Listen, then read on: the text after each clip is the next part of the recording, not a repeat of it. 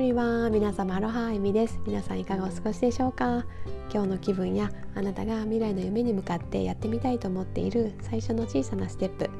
そんなことがあればぜひコメント欄で教えてください。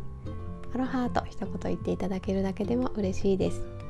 そうやって波動の高い言葉や前向きな言葉を言ったり書いたりしてどんどんね行動に移せる人が最速で夢に近づいていけます。ぜひコメント欄を活用してアウトプットしてみてくださいね。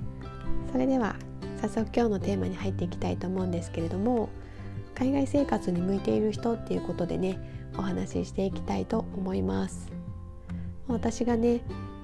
ろいろな国で生活してみて思ったこんな人はね海外で向いてるんじゃないかなっていうポイントを検証してお話ししていきたいと思います。今日はねまず1つ目思いついたものでシェアしてみたいんですがトラブルにねあんまり動じないっていう人がすごくね海外には向いてるんじゃないかなと思います。というのはね日本ってもう本当にカスタマーサービスがすごく充実していて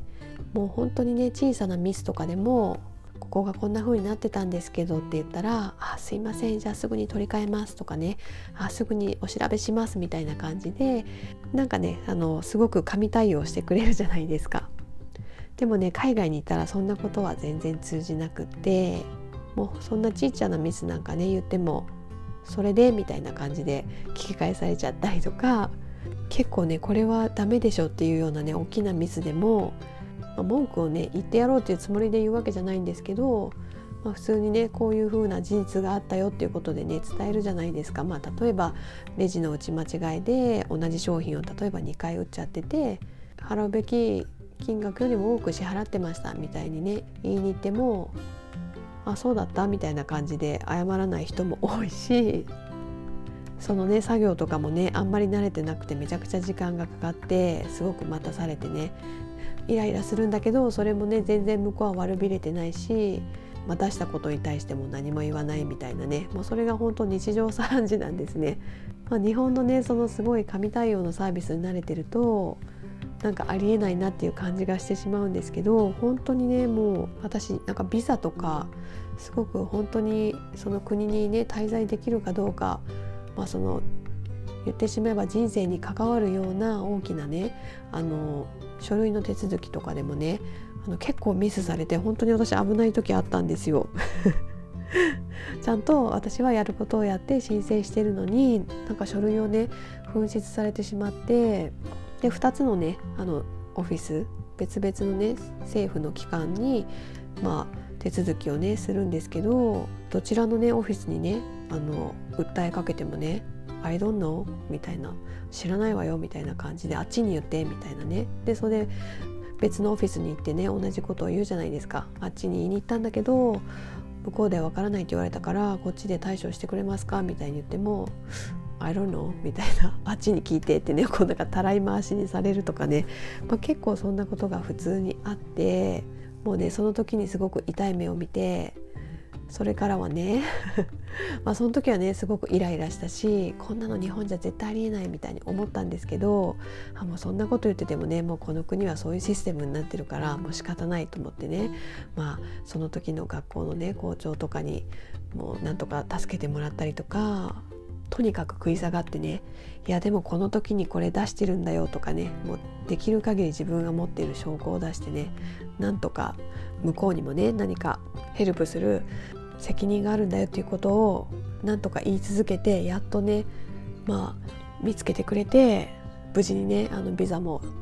延長することができたんですけどもうそのね私はもう経験をしてからは何かねそういう大事な手続きをする時はねとにかく写真を撮るなりコピーを取るなりその担当してくれた人の名前とか、まあ、日付とか時間とかをメモっておくこれ本当にね海外に住む時はね大事だと思います。まあ、そうしたらね何何かがうまくいかなくてこうトラブルになった時にこの人がこう言ってたからとかね、まあ、例えばメールとかでもしっかりとね残しておけばそれを印刷してね見せたらほらこの時にこう言ってたでしょって言えばあのなんとかねなったこともその後ね何度もあったんですね。なので本当にね、まあ、たくさんねもうトラブルは起こる本当にね海外に行けばトラブルは当たり前に起こるものでしかもねそのトラブルにもね日本みたいにね神対応してくれないっていうことをね知っておくと、まあ、かなりねあの気持ち的にも楽だしいざね自分にそのねトラブルがね襲いかかってきた時もねその変に動じずにね対応できるんじゃないかなと思うので是非そのね方法を試してほしいと思うんですけど、まあ、とにかくねもう海外に行くとトラブルはねもうついてくるものなのでまあ、そういうことがねあんまり気にならないというか、まあ、国が変わればこんなものかっていうふうに受け入れられるねちょっと心の広さを持てるようになれば、まあ、海外の生活もねそんなに苦なく過ごせるんじゃないかなと思ってシェアさせていただきました。というわけで海外生活に向いている人の特徴1つ目トラブルにあまり動じないっていうところでシェアさせていただきました。皆さんねもし海外に旅行とか、まあ、住んだね経験があってなんかねトラブルに遭ってしまった経験はあるでしょうか？その時ねまたどんな風に対処されたでしょうか？何かねそういったストーリーがあれば是非コメント欄で教えていただけると嬉しいです。というわけで今日も最後まで聞いていただきありがとうございました。今日もハッピーである花一日をお送りください。ではでは。